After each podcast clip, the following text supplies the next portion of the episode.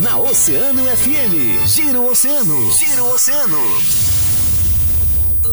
Entrevista. Entrevista. No Giro Oceano. Giro Oceano.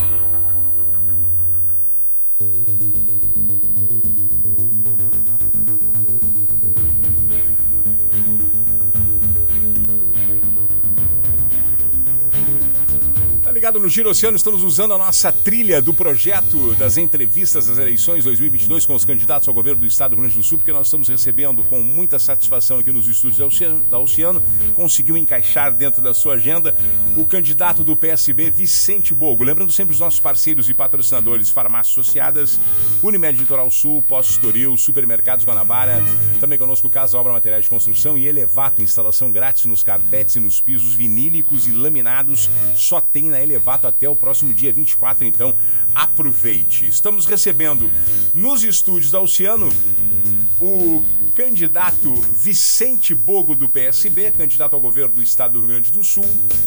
Ele que é natural do Rio Oeste, lá de Santa Catarina, professor, 65 anos, graduou-se em filosofia em 1981 pela Faculdade de Filosofia, Ciências e Letras Dom Bosco, na cidade gaúcha de Santa Rosa, onde realizou também aí no ano seguinte o curso de pós-graduação em educação. Licenciou-se ainda em ciências e matemática e fez mais duas pós-graduações, uma em filosofia política e outra em sociologia. Foi vereador, deputado federal, vice-prefeito de Santa Rosa e também vice-governador lá do então governador Antônio Brito nos anos de 1995 a 1998.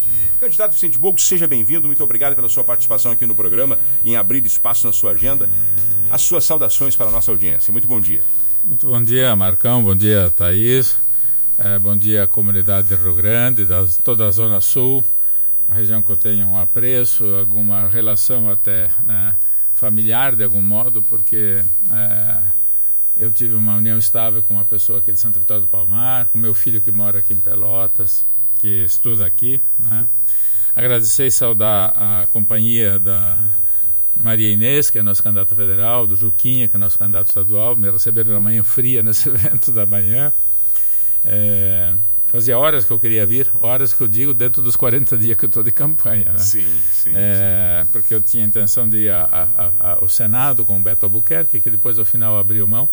E o partido convocou a mim, eu aceitei com muito prazer o desafio. Claro.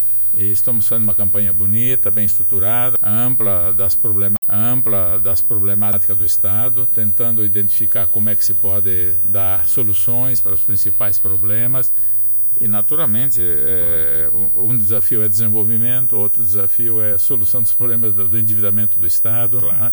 A minha prioridade segue na linha da educação, Sim. no binômio educação-desenvolvimento. Ao longo da nossa conversa, claro. se houver oportunidade, eu, vamos, eu, estico um pouco. Isso, vamos, mas vamos, fico muito feliz mais... de estar em Rio Grande no isso. dia de hoje. Vamos entrar então na mesma linha, nessa linha. Por que então o senhor se candidatou? Por que o senhor resolveu ser candidato ao governo do Estado? Então, é, primeiro o fato é que houve esse essa circunstância inesperada da, né, de que o nosso companheiro Beto Albuquerque acabou declinando da Sim. candidatura por não ter conseguido fechar ah, uma aliança que era esperado para fortalecer, não é? Todo mundo tentou compor o máximo da aliança por vários motivos. Uma porque eh, quando mais, vários partidos se coligam, tem mais candidato estadual ou federal trabalhando, tem mais tempo de rádio e televisão, não é isso, na propaganda eleitoral, eh, entra mais recursos nas diversas áreas é, dá a ideia também de maior solidez, de maior perspectiva, então tudo isso ajuda. Né? Claro. Mas o PSB já tinha uma decisão tomada em setembro do ano passado de, nesta eleição, concorrer é, liderando uma chapa ou em chapa própria. Né? Então a minha candidatura já, já nasce por uma decisão que havia anteriormente do partido. Agora, enquanto pessoa, eu, enquanto eu pessoa, aceitei o desafio por vários motivos. Primeiro, porque eu vinha acompanhando nos últimos anos e vejo desde 1987, 86, 87, quando fizemos a Constituição, eu fui deputado federal constituinte, e agora estava uns, uns 10, 15 anos fora, sem mandato, sem participar da eleição, então por isso os mais jovens não me conheceram pessoalmente. Sim. É, e eu vim, vindo, vim vendo uma certa degradação da política, não é? na representação popular, na estruturação dos partidos. Chegamos ao ponto de que agora os próprios deputados que têm mandato, com todo respeito a cada um deles que eu tenho, não é isso? É, criar emenda secreta, criar distribuir emendas, fundo eleitoral, né? É, há uma apropriação que não corresponde a uma visão republicana não é, é para o país. Então, claro. também diante dos riscos que havia de conflito social, a paralisia da economia durante a pandemia, antes disso, tá? É, me, me, fez com que eu voltasse a aceitar, a entrar por um processo de disputa eleitoral, com o objetivo de eu contribuir nessa discussão, tá, dada a minha experiência que eu já passei claro. em tantas funções públicas. Estou, nesse sentido, procurando fazer o meu papel. Candidato, com relação à educação, já que o senhor pensou que é uma, uma das suas pautas importantes no seu programa, como o senhor pretende qualificar a infraestrutura das escolas do Estado e a correlação de diálogo com a classe dos professores, visto que a gente sabe que há governos, vários governos têm uma série de problemas de diálogo com questões, com questões salariais e de valorização. Qual a sua proposta para a educação? Sim. Uh, vou começar por um lado meio estranho, mas é o seguinte: nos últimos 50 anos, em 42 arrecadaram, gastaram mais do que arrecadaram. Então sempre ficou essa, essa coisa de que não tem dinheiro para isso, não tem dinheiro para aquilo. E ultimamente, para tentar alcançar o equilíbrio fiscal e fazer um acordo com a União, o governo uh, atual assinou um contrato que, inclusive, impede reajustes salariais, impede concessão de vantagens, etc. É, então há uma, uma demanda reprimida salarial no serviço público nos últimos sete anos. O governo deu 6% agora, quando a inflação foi 13%, 14% no último ano. É, isso também desmotiva. De outro lado, não há o recurso para fazer todo o investimento necessário. Agora, vamos pegar assim: temos que reanimar, vamos chamar o termo, ah, os trabalhadores da educação, temos que chamar os pais para a escola, temos que chamar a comunidade para a escola, conversar com os empresários, temos que tornar a escola aprazível para a criança permanecer, trabalhar a ideia de progressivamente implantar o turno integral ou inverso, ou contra turno, como alguns chamam, não importa o nome. É, e temos que dar uma perspectiva para o jovem no ensino médio, para que ele saia com formação suficiente para ter o seu o posto de trabalho, ter sua oportunidade de ganhar o próprio dinheiro, de construir sua vida. E uma formação superior, porque esteja, para que esteja voltada às novas e futuras profissões, compreende? É, há um desafio enorme. E temos a UERGS, que pode trabalhar junto com as outras instituições de ensino superior, inclusive, para a gente fazer um esforço de direcionar a educação às vocações de cada região o Estado carece de um projeto de desenvolvimento. Como se esqueceu isso nos últimos tempos, também não sabe para que, que vai fazer educação. O governo cumpre tabela. E, para falar bem a verdade, não consegue cumprir nem a tabela da obrigação de aplicação dos 35%. Hoje se aplica 25%. Temos que resolver é, é, é, esse assunto é, é, urgente que a gente faça isso, tá? Então eu, é por isso que a educação é a minha prioridade. É com a educação que se faz desenvolvimento, claro. se, é, inclusive integral do humano e desenvolvimento também econômico. Sim. Candidato, outro tema que a gente debateu muito foi a questão da segurança. A gente tem números preocupantes aqui em Rio Grande, principalmente por causa da guerra das facções. E a gente tem aí números elevados de, de, de homicídios. Estamos chegando a 81 agora, 81 casos somente neste, nestes nove meses. Em comparação Sim. ao ano passado, foram 12. Então, assim, qual é a sua proposta para a área da segurança? É, nós, vamos, nós vamos ter que continuar investindo muito forte com inteligência, com cercamento eletrônico, com integração das polícias e tudo mais para combater o crime organizado. Boa parte disso está associado à droga, né? a tráfico de droga, consumo de droga. E isso vai afetar outras áreas, também na educação, porque ele acaba chegando lá no jovem. Né?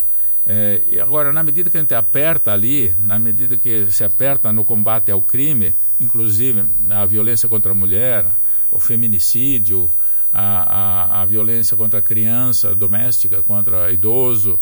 É, na medida que você vai apertando isso, o que, que vai acontecendo? Vai se prendendo mais gente que, que entrou para o crime. E hoje nós temos uma superlotação dos presídios, temos mais de 41.500 presos no Rio Grande do Sul, não tem mais onde colocar, não temos presídios disponíveis e não tem uma política para a ressocialização desses presos. Então nós temos que fazer duas coisas: continuar combatendo o crime mas ao mesmo tempo, tempo temos que pensar como é que nós vamos fazer com aquele que tá, foi detido, que está lá preso, porque quando é solto, a maioria volta para o crime. Não temos uma estratégia para evitar que ele vá para lá, né? De modo que a Brigada Militar, por exemplo, 70% ou mais do trabalho é retrabalho, é prende, solta, prende e solta. Então, a criminalidade não termina porque nós estamos nesse círculo vicioso que não encontramos uma solução para a reinserção e para fazer o acompanhamento, o controle da, do ex-apenado. Né? Então, nós temos que trabalhar nas duas pontas, continuar combatendo. Por isso eu digo, se a gente puder reinserir mais gente, eu vou precisar menos policial. E outra Sim. coisa, temos 1.500 brigadianos nos presídios, né? por sinal fui eu que assinei a medida na época é, para evitar a rebelião que estava por acontecer, e era para ser por seis meses e já está lá há 25 anos, né? É, e se a gente encontrar uma solução para liberar parte desses brigadianos, já que não pode fazer concurso novo pelo acordo do governo, a gente consegue contornar bastante o problema da segurança. Outro tema foi a questão da saúde, que é muito preocupante para todos nós gaúchos. Como diminuir as imensas filas no sistema? A gente tem problemas seríssimos aí com a nossa Santa Casa do Rio Grande, com questões aí de gestão, enfim. Como é que o senhor vê essa questão da saúde? É, eu fui deputado constituinte, ajudei a fazer a Constituição, é, é, é Marcão. E, e, eu apoiei, trabalhei forte para criar o SUS, para nós ter um sistema único de saúde que atendesse a população mais carente, especialmente, e de graça, né? porque as pessoas Sim. mais pobres não têm como pagar uma internação, um exame mais, mais complexo e tal.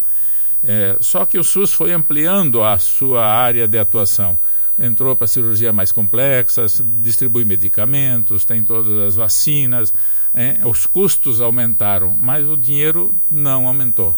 Então o, o, o, SUS ficou sem condições de dar conta do, do recado sozinho. E por isso foi se formando uma fila de espera. De modo que resolver a fila em si não é difícil. Eu já conversei com uh, diretores de hospitais, com de, pessoal de clínicas, de laboratórios. Poderíamos fazer aqui uma experiência que o Dória fez em São Paulo quando foi prefeito, é, criou o chamado Corujão da Saúde. De dia estava tudo lotado, mas de noite é tudo parado. Então o pessoal podia consultar e fazer exame à noite, compreende? Uma solução parecida poderia ser feita aqui. É, é, é dá para resolver esse problema da fila em 90 uh, dias, seis meses no máximo. O problema é que não tem o dinheiro para pagar o custo disso. Então precisamos ter uma conversa com o governo federal, com os municípios, o estado, e ver como é que nós vamos dividir essa conta para nós reduzir a fila. Ah, ah, não, não é um problema técnico, é um problema de custeio. Esta é a realidade, certo? O, o Dória botou dinheiro lá, resolveu, certo? Nós temos ao mesmo tempo que fazer um trabalho de voltar ao espírito do SUS, que é o espírito da atenção primária à saúde, do atendimento primário. Se eu não tenho equipe de família, atendimento primário, eu não tenho triagem. Se eu não faço triagem, não utilizar a telemedicina e não fizer a integração do que eu chamo aos prontuários eletrônicos, nós vamos ter um problema que a cada consulta o médico pede exame A, exame B, exame C, e não estou dizendo que o médico não, te, não, esteja na razão dele, mas pode ter, às vezes, solicitação de exame que já o cara já fez, mas não está lá no prontuário. É, é, mas se a gente tem atenção básica à saúde, a, a doença não agrava, o cidadão não entra é, portanto, num, num problema de, de, hospitalização que custa caro. Então, nós temos que melhorar a gestão do sistema também como forma até de atender a reivindicação dos prestadores de serviço que querem melhorar a tabela do serviço claro. de saúde.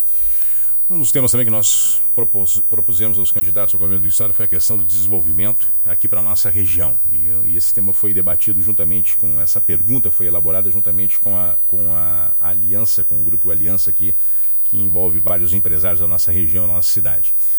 Nas suas pautas de governo, a gente tem a questão da construção da nossa UTR Rio Grande e a retomada do polo naval.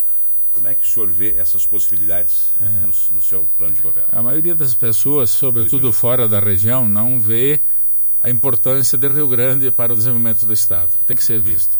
É, aqui nós temos os terminais de exportação de grãos, que eu conheço, Termasa, Tergrasa, Bianchini e assim por diante né? É, é, e das outras empresas, é, o Porto Novo, enfim, né? Nós temos aqui o escoamento da maior parte da nossa safra, entrada de contêineres, saída de É o único porto, bem da verdade, é, é, próximo do mar. Temos depois os portos internos de Pelotas, temos outros portos mesmo em Porto Alegre, mas são secundários, Sim. não é isso? E, e, aqui há várias questões. Eu vi, por exemplo, agora o, o, o Riso me dizendo, olha, sei que defende a ponte para nós achar um, uma solução aqui com o São José do Norte. Acho que é um tema que eu devo apoiar. Aqui o Juquinha, né, nosso vereador e candidato, me dizia há pouco, olha, temos que trabalhar no negócio da, da usina uh, a gás. E é um tema mais antigo, eu acho que é fundamental isso, tá certo? É, nós temos o polo naval que temos que reativar, é um tema mais federal, mas a gente tem que trabalhar. O Estado pode ajudar na preparação de mão de obra, junto com, com, com, com os S, junto com outras entidades, com a universidade. Né? É, tem o pescado, que também se poderia trabalhar, que é outras fontes. Então, hoje falta um projeto de desenvolvimento para o Rio Grande. Se nós organizássemos um projeto que identifica a potencialidade de cada lugar, cada região e de cada município, então sim, o Estado poderia ter uma direção de investimento que hoje não tem. Hoje estão falando de vender o Barrisul porque não sabe o que fazer com o Barrisul. Ah, ao invés de usar o Barrisul para ser um banco de fomento junto com o BRDE e o, e o Badesul para o desenvolvimento regional e local. Não, é? não posso ter um banco público que vá competir com um banco privado, não é essa a finalidade, não é isso? Mas eu também não quero vender o Banrisul, não é privatizar um banco só porque o governo esqueceu a diretriz, não é isso? Tá? E, e, e, nesse sentido, acho que temos muito espaço de crescimento, a formação de mão de obra, a preparação do, para o mercado do trabalho. Né? Ainda há pouco visitei o comitê nosso do partido local a nossa companheira Maria Inês, que é também candidata federal, né, do nosso partido aqui, junto com o Juquim, me lembraram isso. Ó, não vamos esquecer da educação, da formação profissional, da preparação tecnológica, a necessidade de investir em ciência e tecnologia. Eu acho que esse é um pouco o desafio. E Rio Grande deve, deverá e será certamente sempre o ponto de chegada, de saída é, é, e de desenvolvimento do Estado. Aqui o, não tem como pensar Rio Grande, uh, digo Rio Grande do Sul, né? Estado do Rio Grande do Sul, sem pensar Rio Grande e com, por extensão Pelotas, que está muito próximo aqui também. Candidato, Vamos às suas considerações finais, agradecendo desde já a sua participação aqui no programa, ter aberto aí na sua agenda um espaço pra, para a nossa audiência. Queremos ouvir as suas considerações finais, candidato, por favor. É, bem, agradecer a vocês muito pela, pela ocasião. É, dizer que eu uh, tenho uma certa experiência, uma ampla experiência na política, certo? E eu, eu acho que falta diálogo. Nós temos que fazer convergência, chega de puxar para um lado, para o outro, o que perde senta para o outro não, não ter êxito, o que ganha quer empurrar a goela abaixo do outro. Quando inverte as posições, nós sempre estamos é, trancados nisso. Uma parte não ajuda a outra. Não tem como ir para frente numa família, numa sociedade, em qualquer lugar, quando a metade puxa contra a outra metade. Nós temos que puxar junto. Por isso eu quero fazer um governo que vai dialogar vai respeitar características, vocações de cada região, né? e, e, e, desse modo nós poder olhar firmemente para o futuro sem descuidar do presente. O presente é fundamental. E, então, nos temas que nós falamos, nos outros que ainda poderíamos falar se o tempo permitisse, é, com certeza eu vou, vou, ser a pessoa que vai é, dialogar é, de modo amplo, no sentido de fazer a máxima sinergia para nós fazer a mudança de perspectiva e de futuro do nosso Estado.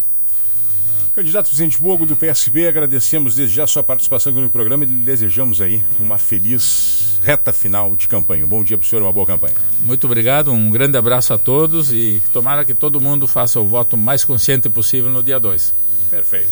Esse foi o candidato Vicente Boco do PSB, conversando conosco aqui com a nossa audiência no Giro Oceano desta sexta-feira. São 9 horas e 5 minutos.